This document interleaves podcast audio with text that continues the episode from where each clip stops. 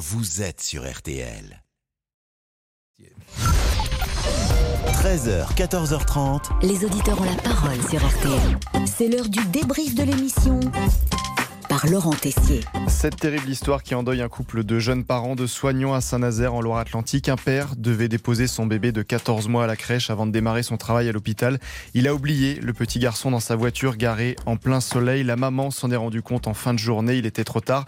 Et on parle depuis ce matin du syndrome du bébé oublié. Ce qui est arrivé à Joseph il y a une dizaine d'années avec son enfant qui avait 4 ans. J'avais fini mon boulot le soir. Je suis parti chercher mon fils à l'école. Euh, il était à peu près 19-20 heures parce que j'avais tardé ce jour-là.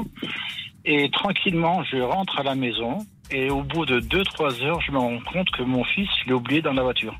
Le pire a été évité, mais forcément, on se demande comment a-t-il pu oublier son enfant dans la voiture?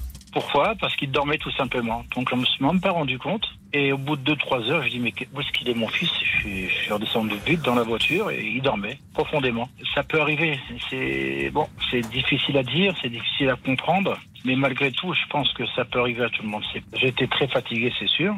Vous Mais quand j'ai vu ça, euh, j'étais, j'étais vraiment, j'ai dit, mais je suis un fou, comment j'ai pu faire une chose pareille, mais c'est pas vrai, mais c'est un mauvais cauchemar, ça. Muriel a aussi connu ce syndrome que l'on appelle syndrome du bébé oublié. Il y a une vingtaine d'années, elle allait déposer ses quatre enfants à l'école. J'avais un dernier qui avait 8 mois, 8 ou 9 mois, et je devais le déposer chez ma mère.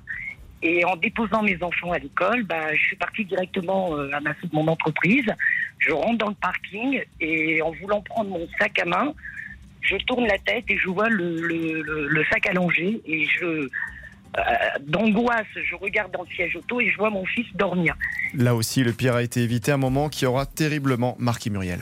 Je voulais surtout témoigner en disant que c'est une horreur, que ça peut arriver à tout le monde, mais je pense que le cerveau nous fait disjoncter parfois et Et c'est la première fois que l'on parle de ce sujet dans l'émission, un sujet qui doit tous nous alerter pour que ces drames n'arrivent plus.